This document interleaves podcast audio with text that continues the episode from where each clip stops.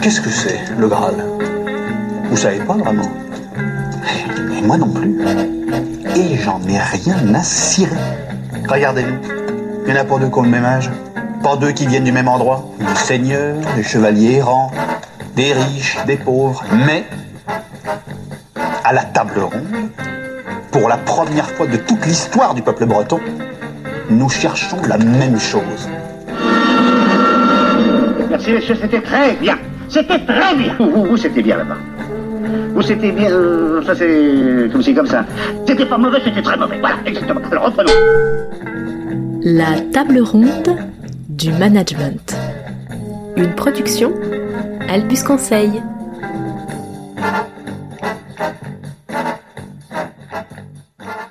Salut Camille Salut Pat On est très heureux de vous retrouver pour la table ronde du management euh, ce mois-ci. Et on accueille Mouna qui va venir discuter avec nous. Salut Mouna Salut Pat, salut Camille, bonjour tout le monde Et aujourd'hui, on va vous parler du sujet euh, de la performance et des différents modèles managériaux pour la gérer, cette question difficile de la performance. Non, il n'y a pas de secret parce que on est en permanence en recherche d'équilibre et d'harmonie. Ce qui a généré tout cela aujourd'hui qui nous a permis de gagner a toutes les chances de ne pas fonctionner demain. Donc ça veut dire que demain, on devra trouver à nouveau les éléments générateurs d'équilibre et d'harmonie. Donc on est toujours dans une recherche d'anticipation, mais aussi de réglage adapté. Donc s'intéresser aux hommes, c'est se donner peut-être la possibilité de comprendre comment mieux les amener à performer. Voilà, donc il n'y a pas de solution et il n'y a surtout pas de solution adaptée. Je dirais, il n'y a pas une solution pour, pour un groupe. Chacun des éléments du groupe va générer ou va nécessiter des solutions un peu singulières. Et le rôle du manager, c'est justement de trouver cet ensemble de choses. Ben, Claude Onesta, il parle de d'un gros problème qu'on a aujourd'hui en entreprise, hein, c'est que on essaie de mettre des systèmes collectifs pour gérer la performance, mais on voit bien que ça crée beaucoup de pression sur les individus. Bah oui, parce qu'en fait, c'est vrai que ce sujet de la performance, il est, euh, il est omniprésent euh, euh, pour vous dans les entreprises. Il est omniprésent parce qu'une boîte qui est pas performante, elle meurt. Et un individu qui n'est pas performant dans son entreprise, il meurt aussi d'une certaine façon, soit parce qu'il est euh, licencié, soit parce qu'il perd l'estime de lui, soit parce qu'il perd euh, sa santé émotionnelle. Il y a aussi de plus en plus de burn-out et ça, on en est euh, témoin tous les jours et vous aussi. Donc aujourd'hui, on est face à un paradoxe qui est comment on gère cette performance avec des collaborateurs qui ont de plus en plus de mal à l'être. Et du coup, c'est pour ça qu'on a choisi euh, ce mois-ci de, de parler de ce difficile sujet. On va passer une heure euh, là-dessus. Et pour commencer, avant de rentrer vraiment dans les conséquences dans l'entreprise, on va vous proposer, euh, comme on a pu le faire par le passé, de, de réfléchir autour de d'un modèle, ou plutôt de deux modèles, inspirés de deux managers que vous connaissez sûrement. Enfin, on va les représenter euh, si c'est nécessaire.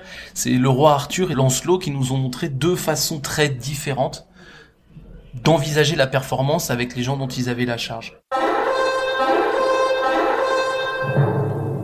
Alors Lancelot, euh, Lancelot, ben comme Arthur, il cherche le Graal, sauf que lui, il met le fait de chercher, de trouver le Graal au-dessus de tout.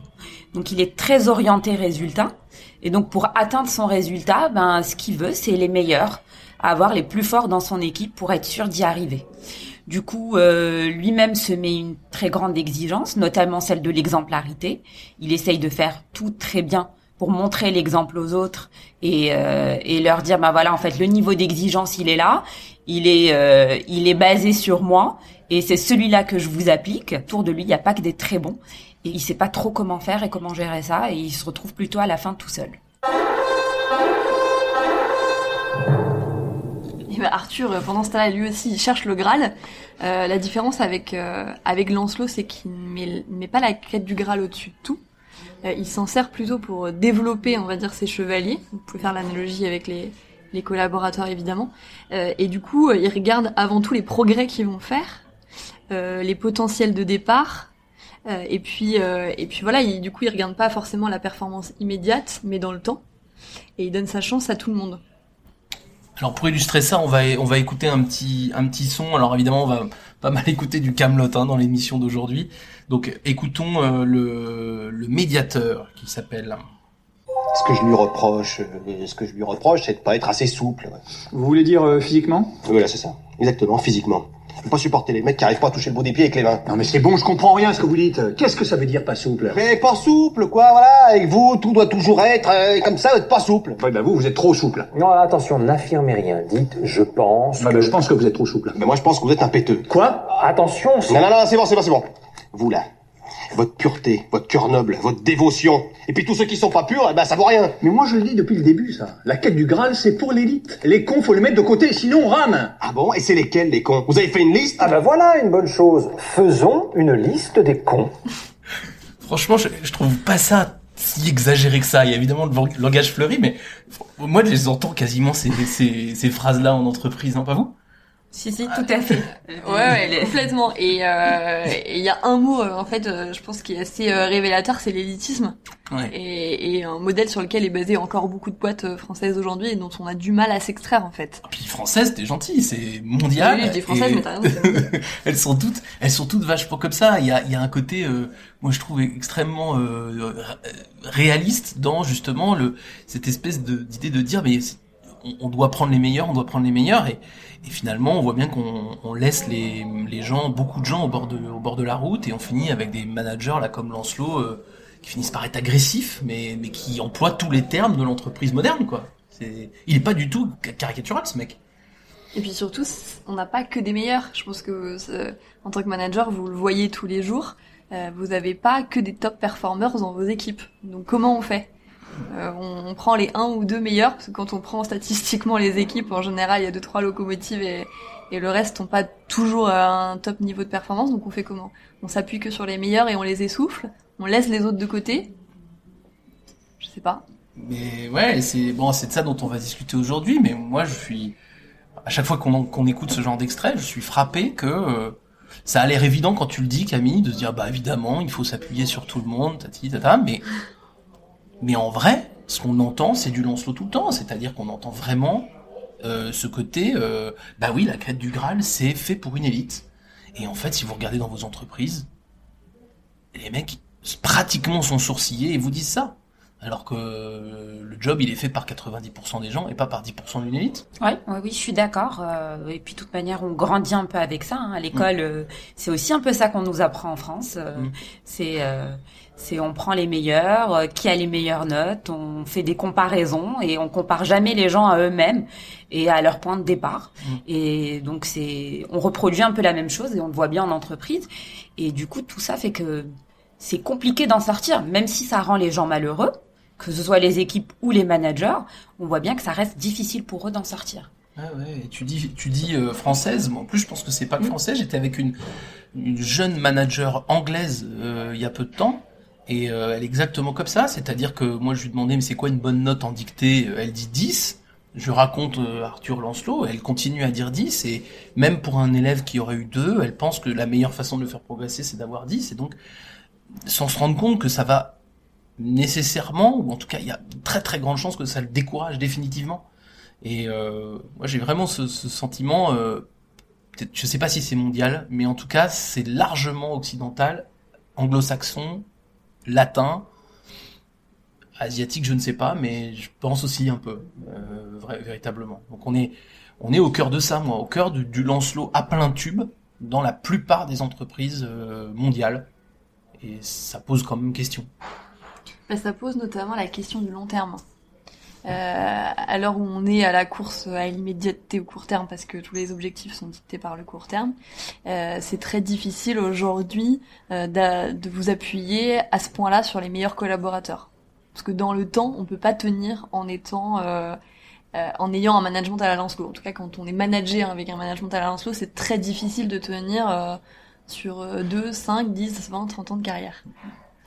Et puis c'est aussi un management qui coûte cher, hein, parce que embaucher les plus les, les, meilleurs, ben ça coûte cher. Ça demande de, de leur proposer aussi euh, toujours plein de choses, et en fait, euh, ça fait aussi qu'il y a beaucoup de concurrence et que c'est des gens qu'on peut aussi débaucher assez facilement. Donc il faut avoir les moyens de se le payer aussi un management à la Lancelot. Et puis euh, vous prenez le risque que vous deveniez une, euh, une, euh, un- une école en fait, un passage. C'est-à-dire que les gens viennent chez vous et se disent je vais deux ans, trois ans, de toute façon je sais que je pourrais pas tenir plus longtemps, je vais beaucoup apprendre et je pars. Donc à l'heure où la fidélisation des collaborateurs est un des enjeux cruciaux pour les boîtes, c'est peut-être un peu dommage de réfléchir euh, comme ça.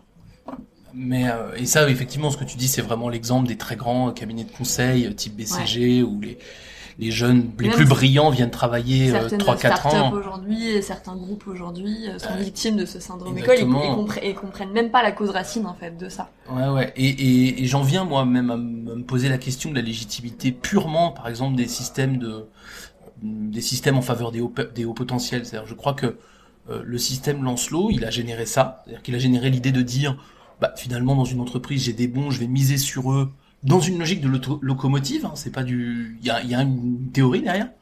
Mais sauf que un, on, un, on dépense beaucoup d'argent pour très peu de gens. Comme tu dis, c'est cher. Deux, je trouve qu'on les crame très souvent.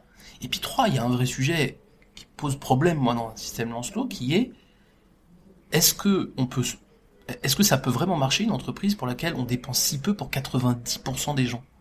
Et, euh, et moi, je crois que c'est pas un discours, c'est pas un problème de morale en fait. Je pense que c'est une position qui est totalement fausse, confortable, parce qu'on s'entoure des bêtes de guerre, mais on dépense beaucoup euh, pour, des résultats qui sont faibles. Et, moi, pour le coup, euh, alors, risque de paraître un peu utopiste, mais moi, dans ma vision de l'entreprise, pour le coup, je trouve que ça pose une question aussi morale. C'est que du coup, on, on considère pas le travail comme un vecteur de développement des gens. Euh, et de, euh, de leur donner l'estime d'eux, de les faire progresser, euh, de les faire se sentir exister. C'est-à-dire qu'on abandonne 90% des gens. C'est vraiment ça, on les abandonne. En Oui. fait, quand on les considère pas comme faisant partie des, des vraiment des forces vives. Et on part d'un postulat de départ qui pour moi est faux, qui est euh, on est bon, on l'est pas. Et, euh, et on peut pas devenir bon. Or, euh, et c'est ça tout l'intérêt, même d'un manager, c'est comment rendre bon les gens. Alors justement, et moi je trouve qu'il faut qu'on dissipe, euh, avant d'aller plus loin et de rentrer dans le, dé- dans le débat, il faut qu'on dissipe juste une petite euh, remarque qu'on peut faire sur euh, entre Arthur et Lancelot, ce serait de laisser penser que Arthur est moins exigeant euh, que Lancelot. Et euh, je vous propose d'écouter un petit extrait sur le sujet et, euh, et on en discute après. C'est Aimé Jacquet. Moi, je serai impitoyable, puisque vous avez la liberté de faire ce que vous voulez? Donc, permettez-moi d'être impitoyable sur certaines choses, quand même. Êtes bien d'accord Nous sommes là, donnant-donnant. C'est-à-dire qu'un garçon qui va, qui va prendre ses responsabilités et qui va faire des choses, et qui... Ok. Un garçon qui, qui est dans le vig, qui est dans le zig, dans... Non, ça sert à rien pour l'équipe. Utile pour l'équipe. Efficace. Attaquant. Et venez pas m'emmerder. Menez pas m'emmerder, fixez-vous des objectifs. Tous Qu'est-ce que je peux faire? Je suis avec qui? Qui est à côté de moi? Quelles sont ses, ses, ses principales qualités? Qu'est-ce que je dois faire? Est-ce que vous avez compris hein C'est ça le foot. Bon, on a choisi des, des extraits avec des, des managers à accent hein. aujourd'hui. euh. Ah oui, non, c'est- on aime bien. ouais, c'est la thématique. C'est la thématique. C'est la thématique du jour. D'ailleurs, on va peut-être prendre un accent pour la suite. Euh, oui, je te laisse cette responsabilité. Ah, je suis nulle en accent, donc euh, je vais, je vais pas le tenter, parce que là, je vais vraiment me ridiculiser. Mais... Si on revient sur euh, sur euh, Aimé Jacquet, alors lui c'est vraiment un Arthur euh, connu, euh, enfin Ouais. Assumé. assumé et très caricatural presque, hein, puisque vous vous rappelez que par exemple c'est c'est euh, il avait euh, exclu Eric Cantona, euh, David Ginola de son équipe qui était censé être les meilleurs les meilleurs joueurs du moment, puis il est, il est champion du monde en 98, tout le monde s'en souvient. Ça c'est très c'est très arthurien hein, de virer les meilleurs pour faire de la pour faire la place au collectif. Euh, et là, il nous explique que, ben, pareil, euh, on, euh, il nous explique pas qu'il est pas exigeant. Il nous explique qu'il faut demander à chacun ce pourquoi il est le meilleur, et sur ce point, Être très exigeant. et sur ce point, être très exigeant. ouais. Tout à fait. Et le fameux muscle ton jeu, Robert, euh, c'est bien de l'exigence. Hein. C'est pas euh, oh là là, le pauvre Robert, il, joue tout mou, alors je vais le laisser jouer tout mou parce que je suis arthurien. hein. Donc il y a, y a vraiment euh, euh, Arthur n'est pas l'absence d'exigence. Arthur, c'est de l'exigence pour tous, mais mesurée, raisonnable. Enfin, par rapport à son point de départ, comme tu disais, pas en comparaison les uns par rapport aux autres, en comparaison les uns par rapport à eux-mêmes. À ce Ouais. qu'ils sont. Exactement. Arthur est très exigeant, euh, et mais il est capable aussi d'écouter chaque personne individuellement pour comprendre et où mettre le bon niveau d'exigence par rapport à elle, celui qui fera qu'elle ne sera pas démotivée et que au contraire elle aura envie de surmonter le challenge et pas juste abandonner directement. Et euh, autre chose, c'est que je, et du coup pour corroborer ce que tu dis, c'est qu'il parle aux collaborateurs, ou là en l'occurrence à ses joueurs, d'égal à égal. Chez Lancelot, quelque chose de très méprisant, qui est je méprise les faibles et je valorise les forts. Euh, là, Arthur, lui, il parle d'égal à égal en, donnant, en responsabilisant les personnes. C'est-à-dire que je te donne les clés un peu de ton destin. Je te donne les clés de ta progression. je te permets de te fixer, d'avoir euh, une évaluation, toi, euh, une évaluation sur toi, de te fixer ton le niveau de performance que tu es capable d'atteindre. Et c'est comme ça, du coup, qu'il leur permet de donner le meilleur aussi.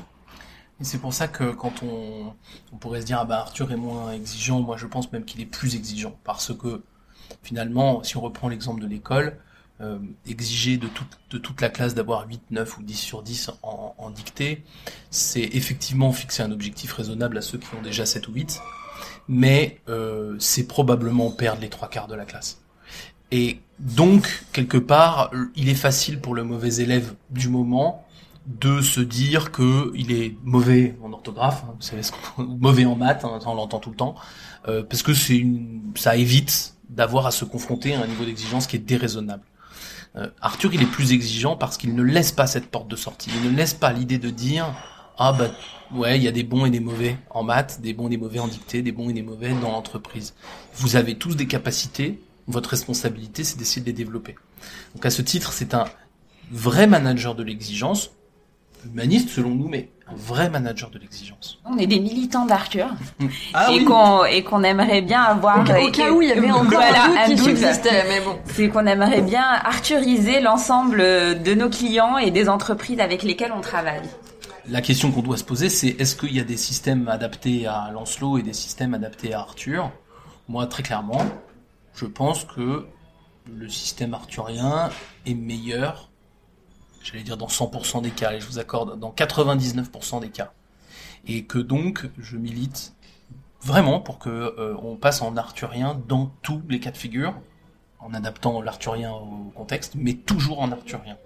Je propose qu'on discute un peu de ce, postulat-là euh, pendant quelques minutes. Alors, pourquoi? Aujourd'hui, ben, tout le monde n'est pas déjà arthurien, et pourquoi en fait ça semble plus simple pour nos managers d'être Lancelot? Je sais pas à 100%, mais disons que j'ai de deux explications. La première, elle est culturelle. Hein, c'est ce que tu disais. Hein, euh, dans nos dans nos pays, on est euh, on est Lancelot probablement depuis l'école, et que donc on est Lancelot par reproduction. Par ailleurs, c'est toujours dans la première raison, on est tellement Lancelot par reproduction que ceux qui nous gouvernent sont des sont des vainqueurs de ce système, sont donc des Lancelots euh, aboutis. Et donc ceux qui ont gagné par un système n'ont pas de raison de penser que le système qui les a fait gagner est mauvais. on est dans un système qui est culturel, qui promeut un certain nombre de personnes et ces personnes sont ceux qui ont la responsabilité. Donc déjà, première raison, c'est compliqué, c'est, ça. La deuxième raison, me semble-t-il, c'est le problème de, enfin c'est beaucoup plus simple de, présenter euh, Lancelot que, que, Arthur parce que Arthur, ça nécessite d'avoir des objectifs euh, ajustés, euh, donc intelligents, donc de réfléchir, donc de pas avoir une courbe de Gauss pour t'expliquer que tes salaires doivent être répartis comme ci comme ça, euh, etc. Donc derrière Arthur, on est obligé de reconnaître qu'il y a un certain nombre de complexités de mise en œuvre, euh, qui fait que c'est beaucoup plus simple de ne pas l'être, en vérité. Mais, mais c'est pas du tout plus efficace. Euh, finalement, Lancelot, il finit par être tellement inflexible qu'il se radicalise et qu'il rompt complètement la relation avec ses équipes. Et ça, c'est difficile et on le voit avec des managers, nous, au quotidien, qui arrivent à rompre cette relation avec leurs équipes, presque malgré eux. Ouais, malgré eux. D'ailleurs, ils disent, euh, je suis, euh, je m'impose à moi-même l'exigence que j'ai pour les autres. Hein. C'est une phrase que vous avez sûrement entendue. Alors oui, on peut prendre, on peut prendre ta, on peut regarder la, question sous trois angles. Hein. Euh, c'est pas bon pour le manager qui l'exerce parce qu'il finit par s'isoler. C'est très dur pour l'équipe euh, qui est managée en Lancelot, soit parce qu'ils sont pas à la hauteur et donc ils sont exclus, soit parce qu'ils sont à la hauteur et donc ils sont surutilisés. Et puis c'est pas bon pour l'entreprise parce que sauf peut-être dans des toutes petites entreprises, entreprises elles ne fonctionnent pas avec 10% des gens, et donc avoir une surperformance sur 10% des gens, je suis pas du tout sûr que ça équilibre une sous-performance sur 90. Et donc moi je préfère avoir une performance stable de 100 sur tout le monde, plutôt qu'une espèce de pic sur, euh, sur quelques, quelques héros. C'est ça le calcul que je pense être le mauvais calcul de Lancelot. Mais du coup, pourquoi alors les, est-ce que les managers plutôt s'entêtent dans ce modèle Lancelot parce qu'ils voient pas d'autres alternatives? Ouais, je pense qu'ils connaissent, ils se sont pas posé la question. Ils- encore une fois, ils sont les gagnants de ce truc. Le manager d'une entreprise, c'est celui qui est sorti du système euh, par le haut. C'est celui qui est donc lui, il a gagné là-dedans. Il a des talents qui font qu'il s'en est sorti. Donc quelque part, pourquoi il le remettra en cause? Il va plutôt avoir la, la- il va plutôt dire. Ben, regardez ce qui, ce qui a été bon pour moi, comment je m'en suis sorti, à force de travail, d'abnégation, euh, de sérieux, d'exemplarité, blablabla. C'est ça qu'ils nous disent les mecs. Donc en fait, ils vont donner des leçons, c'est exactement Lancelot, c'est-à-dire qu'ils vont se positionner sur le plan des valeurs, donner des leçons en pensant que si les autres n'y arrivent pas, en laissant entendre que si les autres n'y arrivent pas, c'est grosso modo, ils n'ont pas suivi ça. Ce qui est évidemment faux. Oui, je me demandais en fait, comme Arthur, c'est moins un système collectif que plutôt euh, de la connaissance individuelle de ses équipes pour pouvoir fixer les bons objectifs, bien comprendre euh, leur levier de motivation, ce qui va, ce qui va les amener au progrès. Est-ce que ça demandait plus de temps au final? Mais c'est voilà, c'est- moi je trouve ça là on est au cœur du truc, c'est que au moment où je suis dans mon système Lancelot, j'ai l'impression que oui, j'ai l'impression que oui, ça va me prendre du temps parce qu'en fait, je me suis tellement intéressé à 10% qu'en fait, je sais trop rien dire sur les 90% qui restent. J'ai des stéréotypes. J'ai des choses très très très simples. C'est un résistant au changement, oui, il est sérieux mais il prend pas d'initiative, des choses extrêmement basiques. Donc effectivement, quand je, on vient vers eux, ah, bah, faites du Arthur, ça va être super, etc. Intellectuellement, généralement, ils sont d'accord. Par contre, ils se disent, mais comment je vais faire? Parce que, mais en réalité, la question est presque un peu absurde parce qu'aujourd'hui, leur système n'est pas efficace. C'est-à-dire que leur système a mis de côté énormément de gens, les a exclus du, truc, et donc ils sont en train de me dire, ouais, mais ça va me prendre beaucoup de temps. Oui, mais ton système actuel te prend déjà beaucoup de temps. Donc ça, c'est la première bout de réponse. Il faut, je trouve qu'il faut se rappeler qu'un système Lancelot est un système qui est énergivore. Tu disais aussi tout à l'heure qu'il coûte de l'argent, il coûte aussi en temps, parce qu'il faut s'occuper des bons, et puis surtout, on a plein de mauvais.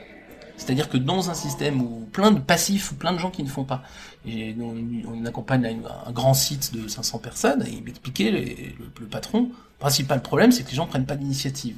Ah bon, ton problème, il concerne combien de personnes, je lui ai demandé. Il me dit, mais plus de 490. Il a 10 personnes qui prennent des initiatives. Alors que ça, ça lui prend énormément de temps. Donc en fait, Arthur, c'est un renversement de ça. Ça lui prend beaucoup de temps parce qu'il compense.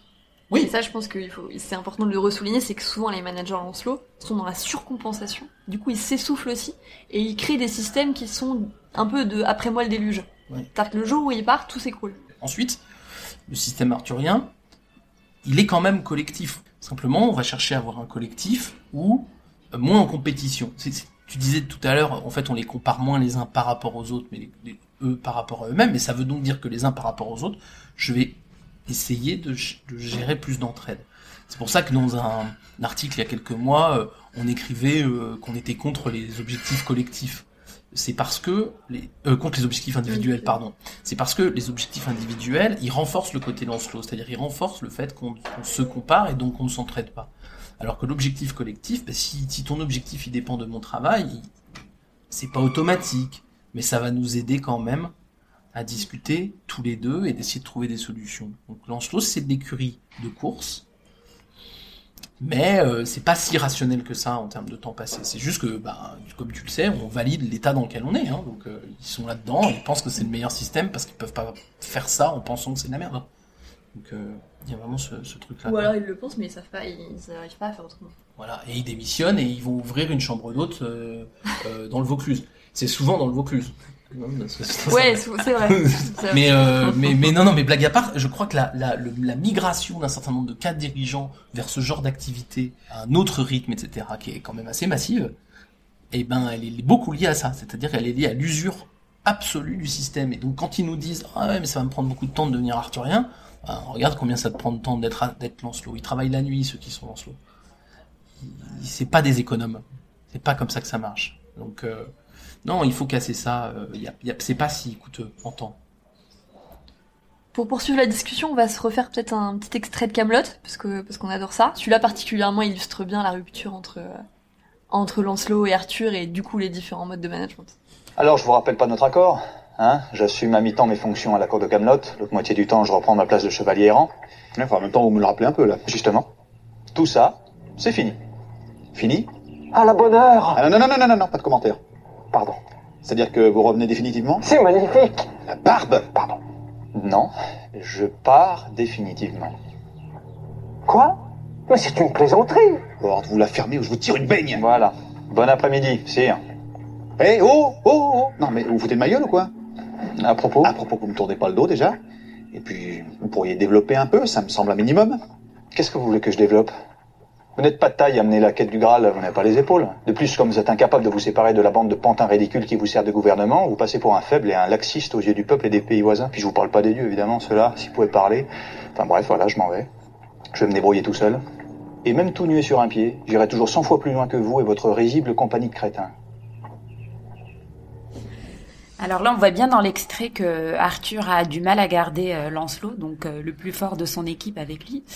Et euh, en, en vrai, comment on fait euh, quand on est un manager arthurien euh, pour ne pas créer un système à plusieurs vitesses euh, qui crée un sentiment d'injustice? Ouais, c'est vrai que c'est une bonne question. et comment on fait pour éviter là, là, Lancelot il dit laxiste et faible à propos de d'Arthur. Il a un langage un peu dur qu'on n'entend pas forcément en entreprise, mais mais quand même c'est quelque chose qu'on entend, je trouve, dans l'idée. Et tu as raison, c'est un des risques. Alors la première chose, c'est titre personnel, je crois qu'il faut apprendre à perdre les- l'effort de temps en temps. C'est-à-dire que on voit bien dans Camelot, mais dans l'équipe de France d'Aimé Jacquet, euh, dans l'équipe de France de Didier Deschamps de cet été Mm. d'ailleurs aussi, on voit bien que euh, l'équilibre d'un collectif euh, peut être meilleur sans le meilleur des joueurs, si, tant- si, si jamais ce meilleur des joueurs n'est pas euh, justement généreux ou positif. Donc d'abord, il faut pas être paniqué à l'idée de perdre un bon. euh, encore une fois, une entreprise, tu sais très bien, c'est pas, euh, c'est- d'abord un système, c'est pas une personne à côté d'une autre et que, des gens de talent. C'est d'abord des gens qui travaillent bien ensemble, comme dans une équipe sportive, etc. Donc, d'abord, c'est pas très grave de, de perdre ça. Ensuite, bah, quand même, on va essayer de ne pas les perdre. C'est là que l'exigence est importante, c'est-à-dire qu'il faut quand même être exigeant, y compris avec les faibles. hein. Il n'est pas question euh, dans Camelot, les faibles sont vraiment très très faibles, hein, donc c'est pour, pour nous faire rire aussi, bien sûr. Mais euh, il faut être exigeant avec les faibles aussi.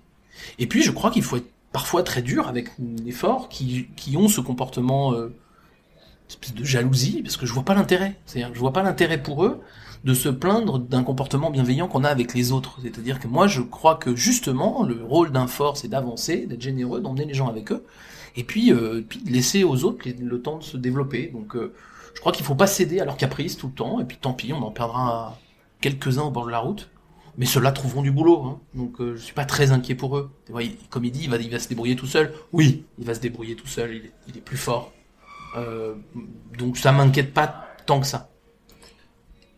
Mais donc, le système arthurien, quand même, peut faire coexister les deux. Il n'y a pas un choix à faire entre euh, garder les faibles ou garder les forts. On peut garder aussi les deux. Oui, on va essayer d'ailleurs de garder les deux, mais on va essayer, et on va perdre des faibles aussi. C'est, c'est pas un système bisounours, c'est un système où on va étendre l'assiette des gens vers lesquels on fait un effort.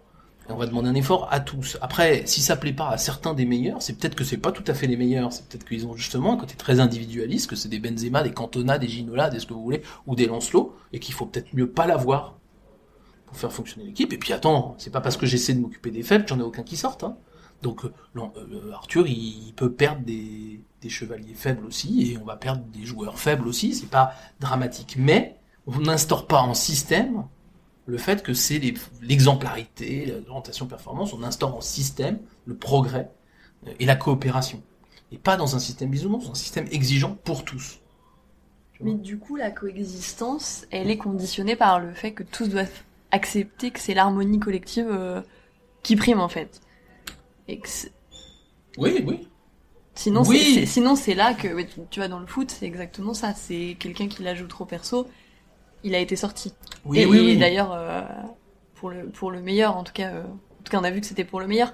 Euh, mais du coup, là, c'est la coexistence pour moi, elle, elle est conditionnée par ça, et à partir de ça, elle peut, elle peut, ça peut exister en tout cas d'avoir ces deux types de profils Oui, oui, ensemble. oui, oui. Je, je hoche la tête, ce qui n'est pas très radiophonique, mais mais mais, oui, t'as raison. L'harmonie du coup est vraiment essentielle chez Arthur et cette harmonie est obtenue notamment par le fait qu'il exige quelque chose de tout le monde. Et donc celui qui fait pas d'effort, qu'il soit fort ou faible, va devoir sortir de l'équipe. Maintenant, je hoche la tête parce que euh, là encore, il, il s'agit pas d'être Lancelot sur le sujet de l'harmonie. C'est-à-dire que tu, il faut pas être inflexible sur le sujet de Mm. l'harmonie. On est, on est tous comme on est et on est, aucun d'entre nous ne peut se prétendre être absolument parfait sur l'aide aux autres, etc. Et de temps en temps, c'est agréable euh, de travailler avec quelqu'un de très fort et, de et il faut bien reconnaître qu'il y a des moments où c'est très pénible de travailler avec quelqu'un en difficulté. Donc, oui, l'harmonie doit être un préalable. Ensuite, c'est une quête. Euh, ce qui est insupportable dans le Lancelot de, du- de l'extrait qu'on a entendu, c'est que il, euh, il est arrivé à la détestation de ce collectif, et donc il a plus du tout envie de faire d'efforts. Maintenant, sous le coup de la colère, alors on sait qu'il va parvenir, mais sous le coup de la colère, une fois il se fâcherait contre le pauvre Bohort, ça ne mérite pas de le sortir dans la minute. Hein, ne soyons pas inflexibles de- sur un principe d'harmonie, ça, ça ferait juste un décalage du Lancelot. Mais oui, en effet, ceci dit, l'harmonie doit être un système supérieur euh, au reste parce que il est producteur de résultats, pas par euh, bonté d'âme pure. Il y a d'autres, on va dire, symptômes au système euh, érigé par euh, Lancelot. Euh, et je pense qu'on le voit sur des sujets très opérationnels, comme par exemple euh, les salaires, qui est un des moments les plus difficiles pour les managers dans l'année, qui est de répartir la, la modeste, parfois en tout cas modeste enveloppe qu'ils ont. Et du coup, on a déjà évoqué ce sujet avec des managers en leur disant il y a une autre manière de faire qui serait de regarder cette enveloppe avec euh, des yeux beaucoup plus arthuriens euh, et qui provoque parfois des euh, un peu des hauts le cœur de se dire ah bon je pourrais reverser une, une somme plus importante à des gens qui ont des moins bons résultats. Ouais, c'est vrai que la répartition des salaires, elle est dans la plupart des entreprises qu'on peut observer nous, elle est profondément Lancelot.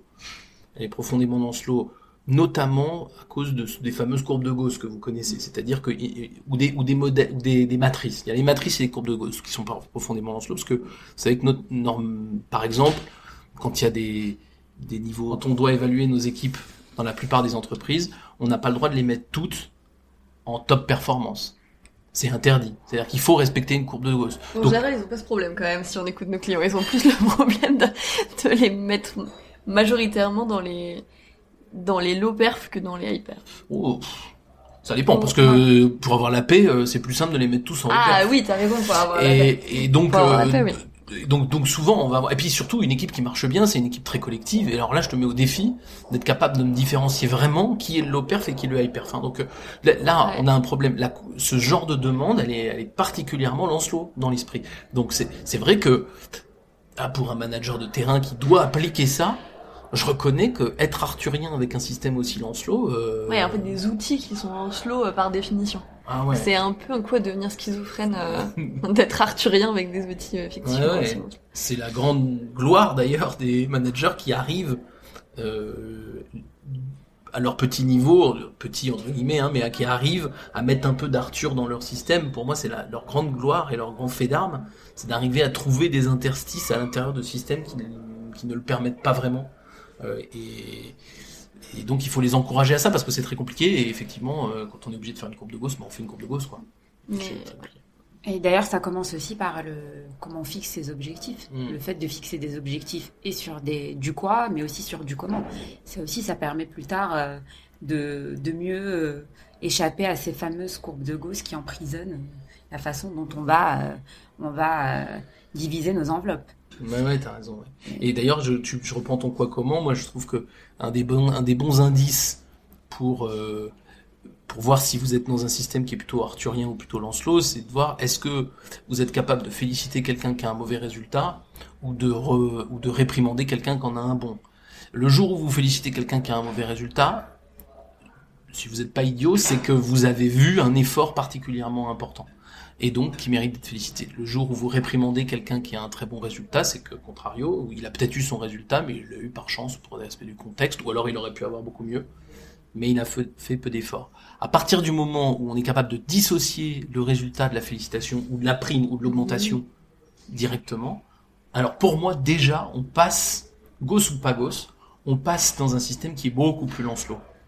Euh, par contre, s'il y a une corrélation immédiate entre j'ai un bon résultat, j'ai une bonne prime, ça sent le Lancelot à plein nez.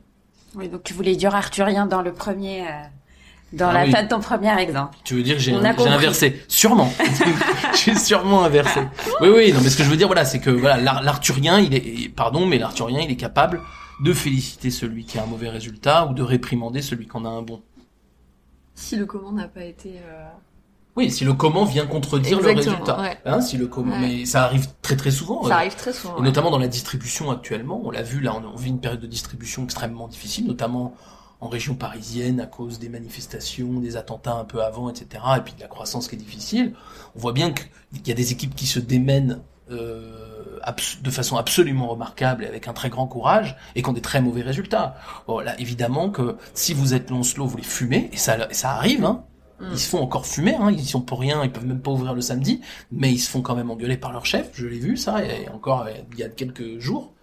Euh, ou alors vous êtes un peu arthurien et vous vous demandez, dans ce contexte-là, qu'est-ce qu'ont fait les équipes, comment elles se sont dépatouillées, et celles qui se sont bien débrouillées, euh, eh ben, méritent d'être félicitées. On a le cas là dans un de nos clients, c'est amusant, à Toulouse, donc une ville particulièrement frappée par les, les, les manifestations, d'une équipe qui extrêmement trouvé des marges de manœuvre en travaillant notamment le reste de la semaine, en étant extrêmement euh, motivé le reste de la semaine et qui non seulement euh, euh, montre un bel état d'esprit, mérite d'être félicité, puis petit à petit, il y a des résultats qui sont parfois meilleurs que dans d'autres villes beaucoup moins touchées, parce que leur énergie, leur collectif vient compenser ce truc-là. Et donc Arthur, non seulement il est pas moins exigeant, mais en plus il a des meilleurs résultats, y compris à court terme. C'est ça qui est magique dans le truc.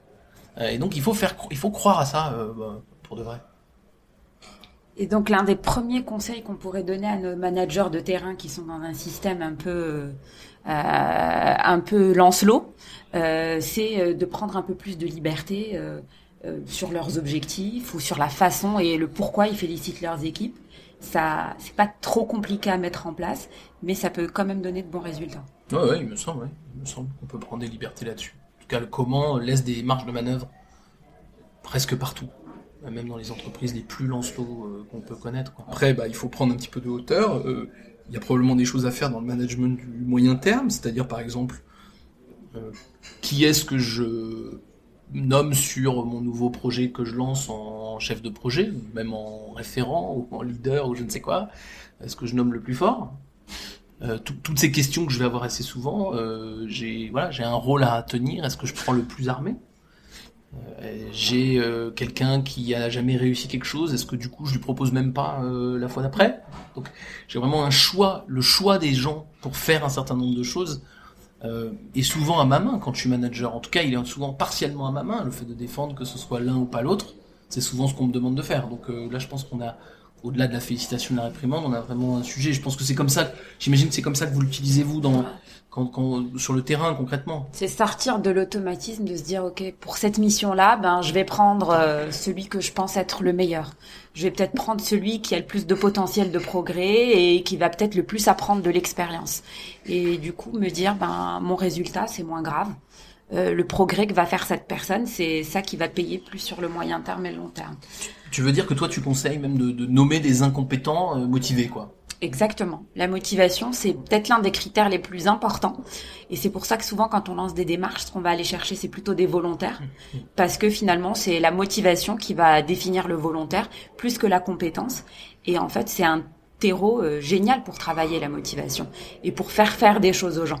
Et oui, parce que t'as raison. Et il y y a un truc auquel les gens pensent pas, c'est que quand vous mettez quelqu'un de compétent pour faire un sujet, ça paraît naturel et évident de le faire. Parfois, il faut le faire. Dis pas. Mais par contre, ça creuse les écarts, parce que plus je suis compétent, plus je suis nommé sur le sujet, plus je concentre la compétence sur le sujet, et moins les autres la, la, la, la concentrent. Donc, à un moment donné, ouais, euh, moi je pense qu'il faut pas prendre les compétents, il faut prendre les incompétents. D'ailleurs, les compétents, au bout d'un moment, ils s'ennuient hein, euh, à faire toujours la même chose. Donc, euh, ça va permettre de leur faire faire à eux quelque chose de nouveau, quelque chose de différent. Voilà, si vous voulez pas être aussi radical, hein, Mm. parce que si vous êtes Lancelot, et il n'y a pas de problème, hein, on accepte aussi les Lancelots. euh, nous, ce qu'on regarde, c'est les gens qui ont envie de changer et de travailler sur eux. Non, mais, mais blague à part, si, si euh, vous voulez pas être aussi radical, parce que parce que ça peut être compliqué quand même de changer du tout au tout son système de management. euh, déjà, commencer par des gens que vous trouvez pas les plus compétents. Sans aller directement à la case incompétent, mais y aller progressivement, se dire ah spontanément j'aurais pensé à lui. Tiens, je vais changer, je vais regarder euh, entre guillemets le niveau d'en dessous et, euh, et voir ce qu'il y a. Et déjà, vous allez voir qu'on peut qu'on peut faire des choses assez magiques. Ouais, t'as sûrement raison. Non, mais ça c'est sûr, t'as raison. Euh, L'incompétent c'est l'extrême, t'as raison. Ça fait peur. hein. Là, je, je, on a fait l'exercice dans une dans une boîte qui fait une grosse transfo industrielle, euh, une des plus grandes de leur histoire. Euh, Quand on leur a dit euh, prenez d'abord la motivation, on a senti quand même quelques. Il y avait là, il y avait de la ventoline pas loin, quoi. Non, mais faut Là, minimiser l'impact voilà, de la faut- compétence. Exactement. Ouais, tout à fait. En tout cas, oui, c'est pas le premier critère de choix. C'est ça qu'il faut se dire. Donc Ouais. à chaque fois que vous avez euh, ce genre euh, de questionnement euh, euh, parce que vous cherchez quelqu'un, ben remettez remettez en question votre premier réflexe de vous dire bon ben je vais prendre celui qui sait faire, euh, celui qui a déjà fait, euh, celui qui connaît. Euh, c'est le plus simple de premier abord, mais euh, c'est pas ce qui va vous permettre euh, d'amener le plus de monde et de faire gagner euh, les, les, les gens en, en compétences finalement. Ouais, et puis le plus compétent, on saura toujours l'utiliser en mentoring, euh, en accompagnement s'il le faut. Oui, on lui trouvera toujours un petit truc à faire, oui, exactement. Et puis on va, lui, on va le faire grandir sur autre chose. Et parfois même, les, les, les gens, on prive des. J'ai un exemple en tête d'un DRH qu'on qu'on prive d'évolution de carrière parce que on veut utiliser ses compétences là où il est actuellement et qu'on a trop peur de mettre quelqu'un d'autre à sa place qui sera effectivement moins bon. Mais donc là, on est clairement en train de dégoûter. Mm. Euh, Lancelot est clairement en train de dégoûter un talent en le maintenant à l'endroit où il est compétent. Et donc, euh, il est temps maintenant de faire bouger ce, ce, ce- cet homme, euh, ce, ce DRH, pour, pour le rendre un peu moins compétent et qu'il se développe à nouveau. quoi. Et Mais pas en tout cas, qu'il zone soit pas frustré. Parce qu'il va devenir, justement, sa motivation va s'étioler dans le temps. Et, euh, et il va en devenir incompétent, en fait. C'est ça qui, euh, c'est ça qui, finalement, est assez, euh, assez fou. Et- Après, mon- oui, euh, pardon. non, ouais, non, j'allais dire, du coup, ça me fait penser que, sûrement, le, le conseil qu'on peut aussi vous donner, c'est de, d'étirer le temps pour tout ça. C'est-à-dire que d'aller contre l'injonction du court terme dont on a tant parlé jusqu'ici, et de dire que tout ça, euh, ça se regarde dans le temps. C'est-à-dire qu'effectivement, si vous mettez quelqu'un de moins incompétent, ou de, de, de compétent si vous voulez, d'un complètement incompétent si vous voulez tout changer, euh, vous allez pas devenir le, vous allez pas le faire devenir super compétent du jour au lendemain. C'est à force de lui donner euh, des nouvelles tâches, euh, des nouvelles difficultés à affronter, qui va élever son niveau de compétence, qui va progresser de plus en plus. Mais du coup, ça, il faut avoir un système qui accepte que ça va prendre du temps. Et, du coup, euh, pour, aller plus loin dans ce que tu dis et pour prendre un, peu presque un regard un peu philosophique, je trouve que, en fait, au-delà même de la compétence et de ce que tu dis, donner le temps aux gens de progresser, le, le grand atout d'Arthur, c'est de regarder à nouveau les gens. hein, C'est un peu ce que dit Onesta au tout tout début de notre échange. Regarder à nouveau les gens avec espoir pour eux. Et, euh, et, et c'est ça le problème de Lancelot, c'est que Lancelot, il regarde les gens avec pas vraiment avec espoir, avec il les regarde que que comme des bêtes à, à concours. Et en fait, il faut regarder les gens avec espoir. C'est pour ça qu'aussi euh, euh, nous on pense qu'il faut pas euh, faire des grandes passations où on explique quand on change de poste qui, qui sont chaque personne pendant des heures parce qu'on on reproduit les schémas de tu verras lui il est, il est résistant au changement. Des vrais résistants au changement euh, impossibles à bouger, il y en a mais ils sont peu nombreux. Euh, En vérité, quand on regarde les gens avec espoir, comme tu dis, en leur laissant un peu le temps d'apprendre, eh ben, on a beaucoup plus de bonnes surprises que de mauvaises. Donc, Arthur, c'est d'abord quelqu'un qui a de l'espoir, de l'exigence. Donc, il pense que les gens peuvent progresser. Il est exigeant, il leur demande d'essayer de progresser. Et en fait, il est payé, et il est payé assez vite, puisqu'il redonne aux gens de la, de l'estime d'eux-mêmes. Et alors que Lancelot, c'est vraiment de la bête à concours. C'est-à-dire que même ceux qui marchent, qui réussissent, sont dans une logique euh, d'hyper performance, des, des bêtes à concours comme les, les étudiants de, de, de classe préparatoire qui, qui préparent HEC ou Polytechnique, c'est-à-dire des gens qui ont des performances incroyables, mais dans une douleur euh, qui fait qu'ils n'y prennent absolument aucun plaisir. Et, et c'est c'est ça qu'on veut casser. On veut de la performance, on veut de l'exigence, mais on veut pas cette, cette déconnexion euh, entre l'estime de soi et la performance. Je pense que c'est ça qu'on peut donner comme conseil aux gens, principalement. Après, il y a plein de petites choses, mais c'est ça, principalement. Vous voyez autre chose, vous? Non, mais peut-être pragmatiquement, je l'ai vu euh, psychologiquement, en tout cas, j'ai l'impression que ça a aidé certains managers, qu'on leur dise en début de mission, en fait, on se donne X mois, voire euh, jusqu'à une année. On se donne X mois et vous allez voir, ça, va changer. Donc au début, ils se disent quoi En fait, tout ça, donc on fait une démarche, mais ça va durer aussi longtemps. Euh, et en fait, se dire, ok, non, non, on se donne six mois, on met en place des actions régulièrement, et en fait, il y a des bénéfices assez vite. Mais du coup, psychologiquement, de se mettre une échéance, ça aide, je pense. Oui, mais par mais d'une échéance, oui, mais pas de résultat immédiat. Et par exemple, moi, j'ai jamais non. vu des, des, des, des collectifs aussi efficaces que quand on leur demande pas de livrer hein, une, une décision à la fin d'une réunion. Enlevez la, la nécessité de livrer une décision et vous allez augmenter le niveau de la réunion. Et c'est exactement ça le pari d'Arthur. C'est arrêter de demander une performance immédiate et vous allez augmenter le niveau des gens et leur performance à long terme. Et, et- et du coup, le, le pacte que vous faites, euh, qu'on fait avec ces équipes quand on veut changer un peu de modèle, ça impacte pas sur les résultats qu'on attend, mais plus sur la façon dont on va fonctionner dans les mois qui viennent et, euh, et comment on va, qu'est-ce qu'on va exiger de chacun et comment on va faire progresser chacun. Et c'est peut-être ça qui est intéressant de mettre, euh, de mettre un peu au début euh, de, de quand tu dis euh, faut mettre un, un rythme, faut, faut donner une deadline, c'est c'est plus pour de, expliquer ça et euh, pour faire en sorte que les gens ne soient pas pris au dépourvu ou surpris de ce changement-là, qu'ils le comprennent et qu'ils euh, qu'ils rentrent dans le jeu quoi. En fait, ouais, mais alors du coup, moi, quand je parlais de deadline, c'était plus manager vis-à-vis de lui, qui se disent pas, ah oui, le mois prochain, faut que j'ai des résultats. C'est plutôt, ok, je m'autorise à me laisser du temps. Je fais un petit peu mon laboratoire. D'ailleurs, ça, c'est presque plus pour le vendre à ses propres chefs. En disant, attends, je, je change des choses dans mon management. Attends un peu, laisse-moi du temps. Laisse-moi six mois. Euh, là, je suis en train de faire euh, le travail avec une manager et on a vendu ça à sa chef, quoi. Laisse-lui six mois, en fait. Tu vas voir ce qu'elle est capable de faire. Mais en moins, ça va être compliqué. Et, et déjà, il y a un côté ah relax, ok, j'ai un peu du temps pour tester des choses. Et après, comme dit Mouna, euh, quand vous changez de mode de management, ça peut être très surprenant pour les équipes, notamment pour ceux qui étaient euh, du coup les mieux lotis dans le système Lancelot, qui étaient les meilleurs.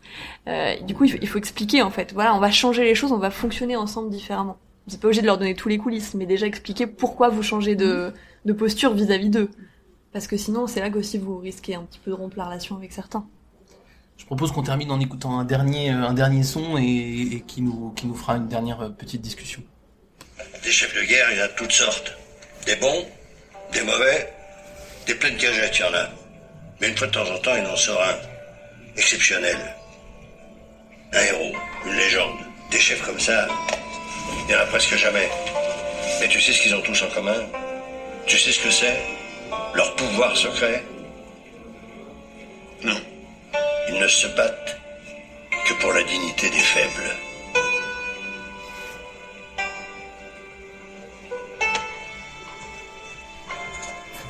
Des frissons, moi, cette vidéo. Je l'ai regardée mille fois. Ouais, il est très sensible, Patrick. Au cas où euh, certains n'avaient pas encore remarqué. C'est un, c'est, c'est important pour moi cette phrase. Et alors certains la trouvent un peu communiste. Euh, en fait, je, je trouve pas moi. Euh, Humaniste, oui, communiste. euh, Écoute, figure-toi qu'elle a été reprise par Mélenchon. J'ai vu ça récemment. Donc c'est pas vraiment du communisme, on est d'accord. Mais enfin, c'est un peu ça. Euh, moi, je la trouve pas si communiste que ça. En réalité, je trouve que ça dit un peu ce que dit Arthur, c'est-à-dire on s'occupe de tout le monde. Je trouve que ça dit aussi euh, à tout le monde, euh, tu pourras, peut-être qu'un jour tu seras un faible et je m'occuperai de toi. Et ça, je crois que ça aide énormément l'effort. Euh, qui du coup sont moins dans cette espèce de je dois faire un sprint euh, de moins de 10 secondes au 100 mètres, mais surtout je dois les enchaîner. Et c'est ça qu'on voit chez les gens très forts, c'est qu'on a l'impression qu'ils sont en train d'enchaîner des, des 100 mètres, alors que Bolt, il en courait 4 par an, hein, mais eux, ils doivent en courir tous les jours. Et c'est ça qui est, que j'aime bien moi dans la dignité des faibles, c'est l'idée de se dire, mais en fait, on a des faiblesses quand on est un humain. Exactement, qu'on soit qu'on soit Lancelot ou Arthur, on a des faiblesses et, et on les accepte et on apprend à les gérer. Et, et le collectif aide beaucoup à, à ça, on les gère collectivement. Surtout, enfin moi en tout cas, ce qui me touche, c'est que ça revient à une à la conception très humaniste euh, du travail et qui est du coup que c'est pas euh, la performance qu'on cherche d'abord, c'est la dignité et c'est sûrement en allant récupérer la dignité qu'on arrive finalement à la performance. Mais en tout cas, le premier horizon qu'on se donne, c'est celui-là. Et euh, ça, je trouve que c'est pas mal de remettre ça au centre. Euh, Et en plus, je crois que c'est, comme tu dis, c'est pragmatique en plus. Je crois que finalement, on s'y retrouve sur la performance. Et notamment dans nos pays à nous, euh, euh, quand je dis nos pays, c'est tout- l'Europe occidentale, l'Amérique du Nord, les pays un peu chers. C'est qu'en plus, je crois que c'est dans la complexité des rapports entre les humains, dans la complexité des réflexions, des échanges, des décisions, qu'on va avoir notre performance pour les, décennies à venir, et certainement pas dans l'application bête et méchante de lois euh, un peu euh, assénées comme avec des valeurs euh, comme, comme le fait Lancelot. Ouais, la performance devient une conséquence en fait, plus que un objectif en lui-même après lequel on court. Et pour aller plus loin, aller plus loin, aller plus loin. Alors pour aller plus loin, euh, nous on vous conseille déjà la- un article qui a été écrit qui s'appelle La revanche managériale d'Arthur que vous pourrez retrouver euh, sur notre euh, sur notre blog. Euh, on vous conseille également sans surprise de regarder tout Camelot et particulièrement les saisons 3, 4, 6 euh, où il se passe le plus de choses en termes de management. En tout cas, essayez de le regarder avec euh, ce- ces lunettes-là. Et puis, euh, si vous aimez les- le sport ou pas d'ailleurs, euh, on vous conseille de regarder Les Yeux dans les Bleus, ce super documentaire sur la, la Coupe du Monde 98, où vous pourrez euh, voir le beau management arthurien d'Aimé Jacquet. Et puis, vous pouvez regarder en miroir des extraits de, de tout ce que fait José Mourinho, qui lui a un management un peu plus Lancelot. Merci à tous nos auditeurs d'avoir partagé ce moment avec nous, qui euh, était très agréable. Et d'ailleurs, euh, ben, si vous avez aimé, vous pouvez venir la prochaine fois et être notre acolyte également, parce que j'ai décidé de rester finalement. Sinon, vous pouvez aller sur iTunes, mettre des étoiles, des commentaires et même nous proposer des sujets pour les prochains. Salut à tous Salut, à la prochaine